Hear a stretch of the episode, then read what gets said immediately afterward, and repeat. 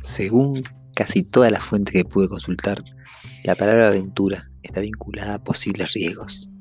Al poner la definición de aventura en Google, lo primero que aparece es suceso extraño o poco frecuente que vive o presencia una persona, especialmente el que es emocionante, peligroso o entraña algún riesgo. La vida en el campo es, sin duda, un suceso extraño, poco frecuente, emocionante, peligroso y con varios riesgos, algunos más psicológicos y otros bien terrenales. Mi nombre es Aldo Ferré y les doy la bienvenida a la segunda temporada de Aventura Permacultura, un podcast sobre transición, familia y sustentabilidad.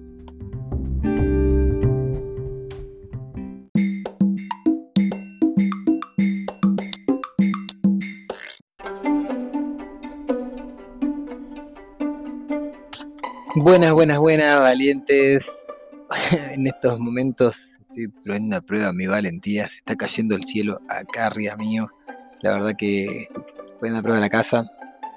Poniendo a prueba algunas gotitas que caen todavía de, de ciertas soluciones que no hemos terminado de cerrar arriba en nuestro en nuestra maravilla de cumbrera que claro tiene una complejidad grande, sabíamos que esa complejidad iba a traer, eh, ¿se acuerdan del principio? Trabajo genera más trabajo, bueno, es una belleza de luz, es una estrategia muy buena de, ventilación también, ganamos un montón de espacio con esta solución, pero también, bueno, generamos una complejidad ahí en la unión de los techos que todavía está siendo, todavía está siendo resuelta. Entonces cuando llueven así muy fuerte, se meten algunas...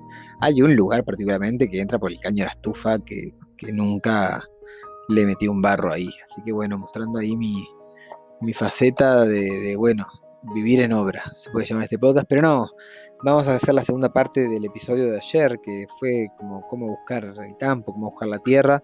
Segunda parte, también dedicado ahí para Gustavo, para Romina, que se están yendo mañana capaz el lunes a ver tierras y para todos aquellos, todas aquellas que estén buscando el campo donde enraizar, donde plantar esos árboles frutales que quizás les den de comer a sus hijos, a sus nietos y a ustedes, claro. Vamos con el episodio 80 de Aventura Permacultura.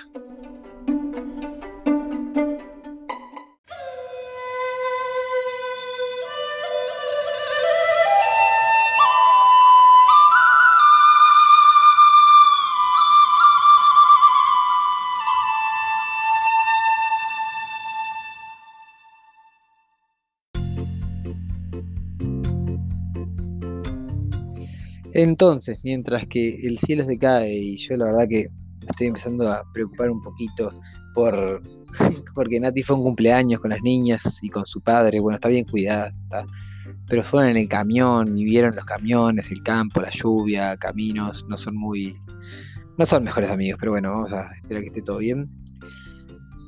Y comenzamos con este episodio. En la parte anterior, en la primera parte de esta de este dúo de episodios, que la verdad que ayer llegó la, banda y no me daba para terminar, esa es la verdad. No quería estar eh, teniendo que, estar diciéndole a las niñas que hagan silencio todo el tiempo, o bueno, llegaron emocionadas, ya saben.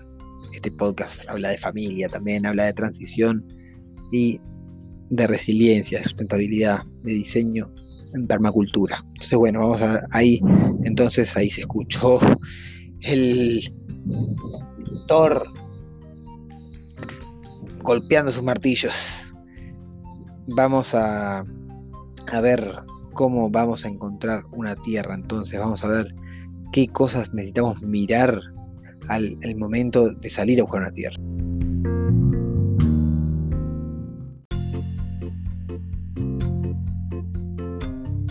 Entonces ayer vimos como la parte interna, hablé de, de mirar el suelo, de mirar como buscar el agua, también de pendientes, ¿no? buscar el norte en el hemisferio sur o el sur en el hemisferio norte. Y varias cosas más que puedes mirar, por ejemplo, son alambrados, eh, puedes mirar si hay construcciones, cosas que bajo tus necesidades, lo, básico es eso que les decía ayer, ¿no? que tengan claras sus necesidades. Pero, hablando de sectores, bueno, vamos a poder ver, eh, si pudiésemos preguntar, eh, pudiésemos observar ciertas cuestiones como los vecinos, si hay poblaciones cerca, si hay eh, agentes contaminantes, como les decía ayer, ¿no? En los alrededores, o bueno, bien, como las colinas que pueden haber por fuera del terreno, ¿no? Que puedan de repente generar puntos de sombra, puntos de luz, microclimas, nichos, cada cosa que, hemos hablado anteriormente, ¿no? a la hora de, de, poder hacer un diseño de permacultura, vamos a tenerlas en cuenta, vamos a hacer un pequeño, este análisis FODA que le decía ayer, lo vamos a tener en cuenta también los sectores, todo, análisis de sitio y sectores, vamos a poner todo junto en este FODA, y una vez que tenemos eh, distintos, hasta buen, o sea, si para ustedes, para, nosotros, por ejemplo, es importante tener buena señal de internet. ¿Por qué? Porque yo trabajo por internet, porque nadie trabaja por internet, o sea, los dos eh, necesitamos hoy en día tener una buena conexión a internet. No una conexión a internet que sea un, un rayo, pero por lo menos esto de poder transmitir en vivo, de poder grabar este podcast, de poder de tener eh, videoconferencias, ¿no? poder tener llamadas eh, en la nube, tener llamadas eh, virtuales. Entonces, bueno, cuando nosotros elegimos este lugar, una de las cosas que yo ponía en el análisis FODA es, bueno, tiene 3G, bueno, tiene LTE, LTE 4G, tiene 2G, no, no, no hay señal. Y bueno, y eso para nosotros era, era parte de lo que contemplábamos. Después es impresionante como la casa de barro aísla un montón. La verdad que, por ejemplo, dentro de nuestro cuarto hay señal mínima y, pasa algo muy similar en el cuarto de las niñas. No así acá donde estoy yo, que es como el lugar más abierto de la casa, con ventanas y, el modem además que está puesto eh, justo en una ventana. Entonces, de alguna manera, lo, como combatimos un poquito este efecto de alguna manera nocivo que tiene el internet también para experimentar totalmente, ¿no? Entonces, bueno, eh, qué terrible. Cuestión que vamos a observar, por ejemplo, también fuentes de, productos que a nosotros nos, interesen. Por ejemplo, en estos sectores, ¿no? Vecinos, podemos ver, bueno, a ver, mirá, acá hay biomasa, acá hay, hay materia virgen para producir, eh, por ejemplo, microorganismos, hay un bosque cerca de repente en nuestro terreno no hay un gran arroyo, pero mira, acá cerca sí hay un gran arroyo para poder ir a la playa, como para poder bañarse, ¿no? para poder disfrutar caminando, ir a darse un baño en verano a un lugar hermoso, a una, cañada o una cascada, lo que sea. Entonces, bueno, vamos a observar estas cosas y las vamos a poner en ese análisis. Una vez que tengamos el análisis, yo lo que recomiendo es que puedan puntuar, que puedan hacer como un puntaje, por ejemplo, no sé, a las, lo cierto que las fortalezas y las debilidades son hoy, existen ya.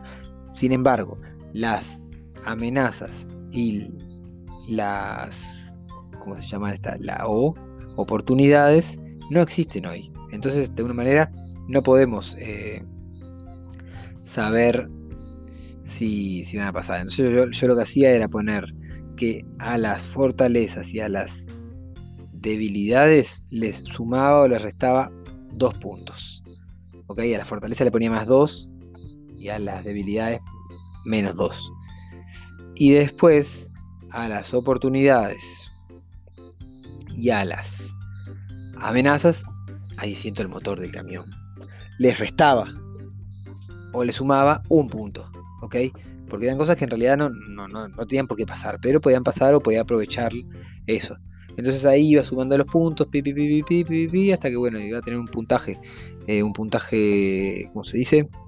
Global de cada, de cada terreno, que de alguna manera me iba a dar eh, un promedio general y con eso iba a poder comparar más objetivamente los terrenos. Voy a abrirles, ya vuelvo.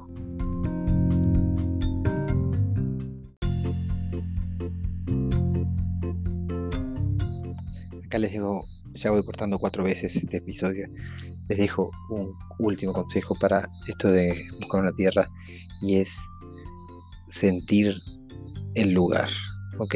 Ir varias veces antes de comprar, poder observar la cantidad máxima de veces, poder hablar con, los vecinos, poder hablar con, el entorno, sentir el entorno. imaginarse viviendo ahí. Incluso si pudiesen pasar un fin de semana ahí, mucho mejor conectar con las personas, ver que haya un, ecosistema favorable para que ustedes puedan desarrollar su sueño ahí. ¿Ok? Bueno, nos vemos mañana. Hablo bajito porque ya tengo a Hila acá durmiendo atrás. Y justo vino el padre de Nati de visita, está abajo, entonces no, no hay mucha manera de seguir este episodio, pero bueno, era una segunda parte cortita para dejar cerrado un poquito. No es lo único que hay que tener en cuenta, obviamente hay muchas más cosas que pueden tener en cuenta a la hora de comprar una tierra. Eh, pero bueno, por hoy es todo. Les mando un abrazo y nos vemos mañana para otro episodio de Aventura Permacultura. Chau, chau, chau. Recuerden mandarme sus mensajes. ¡Cucú!